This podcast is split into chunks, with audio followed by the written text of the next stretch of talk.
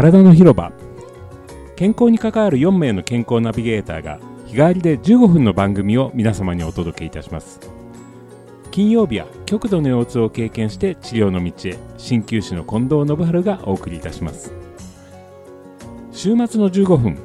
自分と向き合ってゆっくりと体の声を聞く時間にしていただきたいと思います。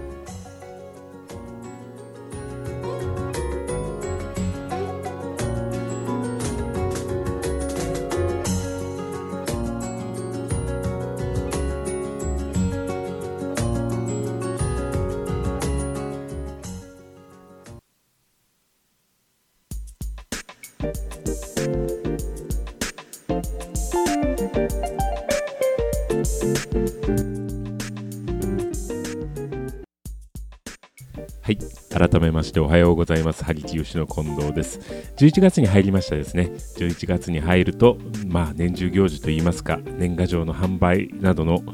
えーニュースが飛び込んできましてもう嫌もなくうん師走が近づいてきているなという1年早いねなんていう話をそろそろし始めるところではあるんですけれどもただ早かっただねだけではなくて流されずに今をしっかりと、えー充実したものにしていきましょうということが、えーこの番組のメッセージにもなりますので今日はそんなことを考えていきたいなと思っております。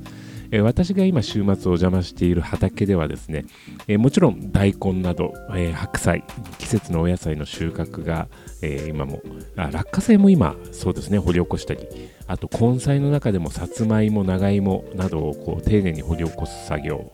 をしておりますもしかすると里芋がたくさんなるところでは芋煮会なんていうのを企画される方もいらっしゃる季節じゃないかと思いますけれども実はそういう収穫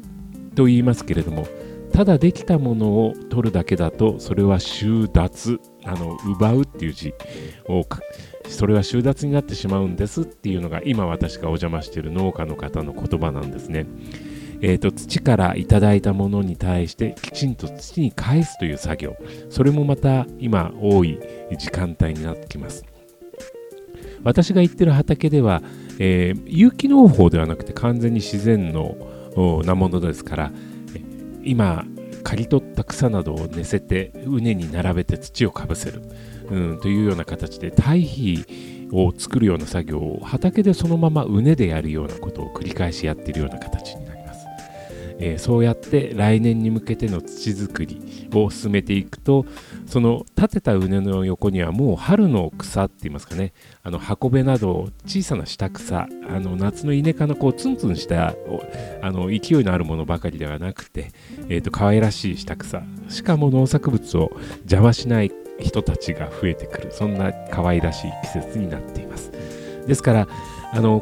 11月は私のタイトルは「今を備える」ということで毎週お送りしてみようと思うんですけれどもえ備えるって未来のことじゃないのと皆さん思われるかと思うんですけれども未来のために今を充実させるための備えそんなテーマでお話をしてみようと思います、えーまずはですねそういうどうしてもこう将来の心配事とかいろいろな形で気持ちが、えーあちらこちらに定まりにくい、えー昨今ではありますけれどもそんな時に、えー心強い味方えー精神科医の益子先生をお迎えしておりますおはようございますおはようございます。マスコです。よろしくお願いします。はい、よろしくお願いいたします。はいえー今を備えるっていうような形であの、はいお話をしてますけど、いろいろやっぱりね、あのトライされてる方も多いでしょうね。そういうことに関してね。はい。あのそんな中でも特にビジネスマンの方なんかでは生産性を上げるとかあとまあリラックス効果が注目される中で、はい。え最近よく聞かれるようになったマインドフルネスということについて、ちょっと今日は、えー、とそれを一つの切り口にして、まあ、それをダイレクトにお勧めするというよりは一つの考える軸きっかけにする上でひあのテーマにちょっとお話を伺ってみたいと思うんですけれども、はい。えー、益子先生はあの今のこう精神科医という立場から見たときにマインドフルネスっていうもののこうポイントといいますか見方、どんなふうに考えていらっしゃいますか？はい。あのおっしゃるようにね、マインドフルネスってもうここ数年そうですね、ん聞聞かれるようになりましたね。なりまで、それももともとマインドフルネスってあったようなんですよ。そう結構90年ぐらいき1990年代から、はい結構もうあのいわゆる心理の方のはい先生とか、はいあのを中心に研究をされていたらしいです。そういうことらしその効果いですね。はい。も含めてね。ただあの注目されるようになったのは今お話があったビジネスパーソンパーソンのそうですね。ね、あのグーグルさんとかね、はい。あのやってるらしい的なうん会社で取り入れてるっていう,、はいいうところからその注目をされるようになって、であのどういうことが、まあ、本質的にねじゃあ、はいマインドフルネスってどういうことが、あのーされされているのかはい。ということからすると、一言で言うとね注意のトレーニング、あまさにそういうこと注意っ。ていうのはあの自分が意識を集中するという集中集中って一つのキーワードになりますね。うんはい。なので,、えーであの治療で使われるような、まあ、心理のねはい。あの心理療法としてその中で使われるのは、はい大きく分けて2つのフェーズがあるらしくて、はい。1つは今言った今に集中するはい。1つのことに集中する、うんあの呼吸とか自分の体へはの意識を向けて、はい。えー集中するという段階。はい。でそれができるようになるとこのねつ次の段階がねポイントだと思ってるんですけど、はい。あのえっと、例えば5つぐらいの音を同時に流して、はい。例えば、えー森の中にいるような感じ風がそよそよってそよぐ音、はい。川がちょろちょろって流れてるせせらぎの音、小鳥がチュンチュンってさえすってる音なるほど。5つぐらいの音がある中で例えば今こ小鳥の声に集中してみましょう、う次川に集中してみましょう、で今度は同時に集中してみましょうというのをやってはい。最終的には5つの音があったら5つ同じように集中できるっていうのが最終的な目標なんだそうです。なるほどうんっ。ていうのを聞いた時にあこれは今言った注意とか集中のトレーニングなんだなっていうのが分かったんです、はいはい私自身がね。はい。うん、なのでそのいわゆるあのよくそのリラクゼーション的なイメージはい。をはい。ね、はい。あの皆さんあのイメージされるかもしれないんですけど、決してそうではなくてはい。むしろ頭を使う方なるほど。まあ結果としてそこで得られるものっていうのがリラックスにつながることはあるにしてもってことですよね。そうういうことですね。これも私以前聞いたのが、はい。えっとリラクゼーションというのは、はい。決して休めることではなくてしゃる通りですね。体と心、いはい。心っても頭ですよね、はい。頭があの同じことをやって一つのタスクはい。に集中できた時に起こるんだって。聞いたことがあって、それもあなるほどなと思ったので、はい。マインドフルネスってまさにそういうことそういうことですね。自分が精神その感じていること意はい。識を考えていることを、あの体に向けることで、はい。脳にとってはタスクが一つになるんですよね。体をコントロールしてるのと。はい。うん、なので結果として脳がやることが一つになるんで脳が楽ちんっていう、うん、うん。ってことですね。そう。うん一度そういう形で、まあ、あの、使用目的を限るといったら、あれですけども、はい、で、あの、ひ一度切り離すものを切り離して、えー機能を最大化するというところでしょうかね。なので、えー結果として頭があのリラクゼーションが起こってで、えー中集中する力がつくのでではいあ。のいわゆる作業効率が上がる、パフォーマンスが上がるってことなんだと。はい。あの、すごくポイントっていうのはいきなり休めようとしないことですよね、う集中することによって結果として休まる部位が出てきたりあと調和が整ったりということ。そのことがとても重要なテーマになりますよと思いね。だからいかにね脳って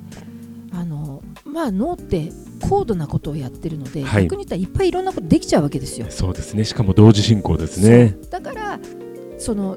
いあのある意味そういうことをやるからいっぱいエネルギー使って疲れちゃう、ああそうですねはい。うんって考えると、はいあの一つに集中するということがはいすごくエネルギーを使ってそうに見えて、はい実は逆はいというところがね面白いなと。集中することによって休まる部分もできてくるというところでしょうかね。はいね、はい。あのまさに東洋学的な考え方というのは文字通りの休むというよりは別の場所を使うとか別のことをするっていうのがすなわち休むという意味合いだったりもするので、はい。でそういうことも含めて、えー、と今月はですね今を備えるをテーマに今日はどちらかというと心や考え方と体の結びつき、はい、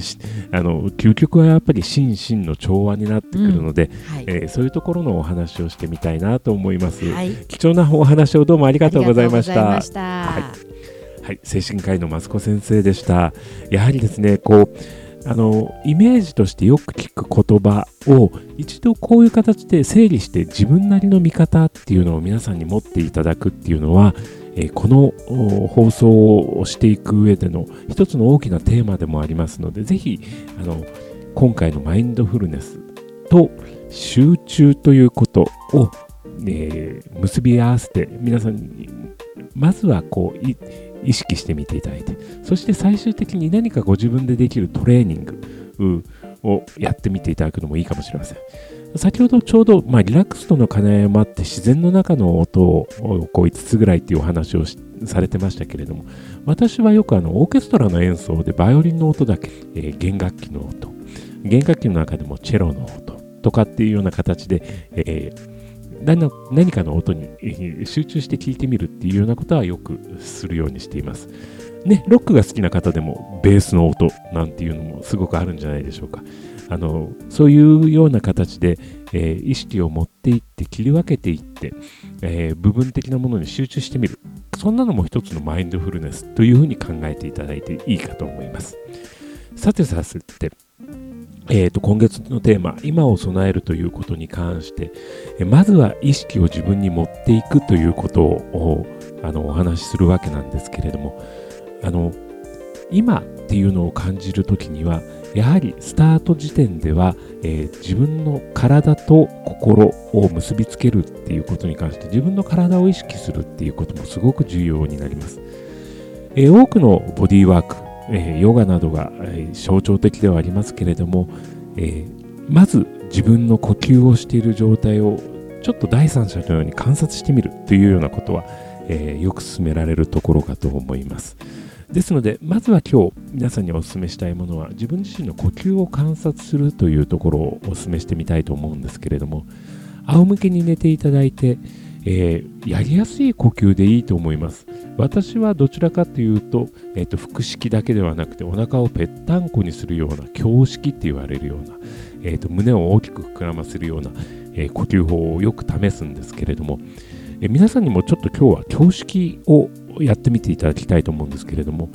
まず息を吐いた時にお腹がペターンと、うん、へこむ感じを感じていただきたいと思うんですね。おへそが背中の方にぐっと引きつけられるような感じ。薄く薄く薄く息を吐いていって、えー、そしてその薄さを保ったまんま胸を大きくするような感じで吸っていくんですね、えー、お腹を緩めてしまわないで下が詰まってるので上の方が広がるような気持ちでしょうか、えーホースや、え、水風船なんかをちょっとキュッとつまんで、え、膨らんでくるところがあるような感じ。お腹は、え、薄いまま胸に大きく息を入れて、そこはそんなに時間かかなかけなくてもいいです。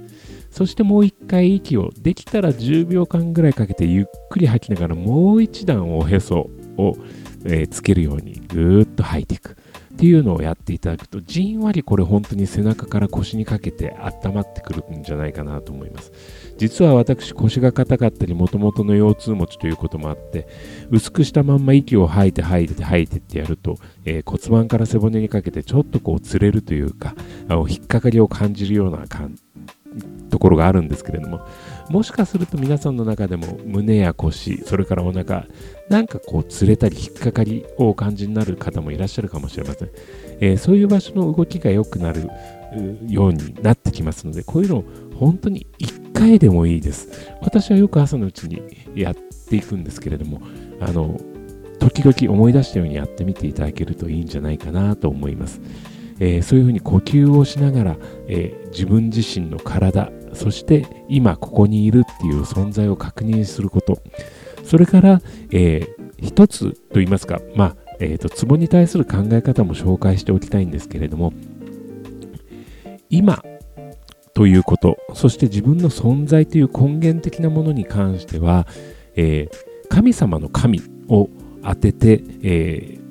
ー、壺の名前がついているところが多いです。それで、えー、百会という頭のてっぺんの周りに四神相っていうんですけれども4つの神に相すべてっていう字を書くんですけれども、えー、百会の周りに4つのそういう壺があるっていうふうに考えられてるんですけど頭のてっぺんを1つではなくて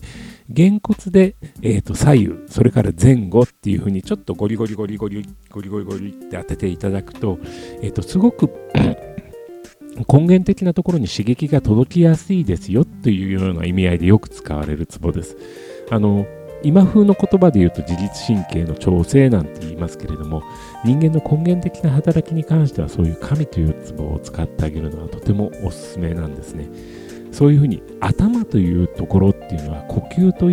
と関連するといいますか呼吸と近く今自分がここにいるっていうことを実感しやすい場所でもあります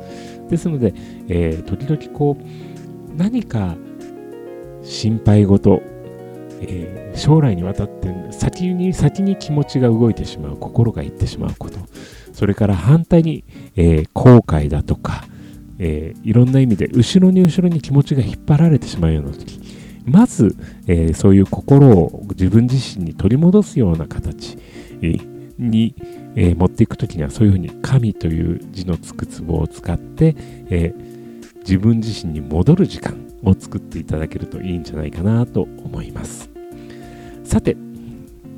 11月はこのような形で今を備えるをテーマに皆さんにお送りするわけなんですけれども、えー、心や体それから、えーと、もうちょっとこうこの世的なと言ってはおかしいですけれども、えー、年末に向けてでもいいですけれどもあの皆さんの備えがありましたらぜひお聞かせいただきたいと思います。体の広場の Facebook ページもしくは Twitter で皆さんの感想ご意見ご相談などを承っております。ぜひ、えーお気軽にお寄せいただけたらと思います。それでは体は丈夫で綺麗に、心は豊かで穏やかに、そして自分らしく輝くように、今日も笑顔で良い一日をお過ごしください。それでは、いってらっしゃい。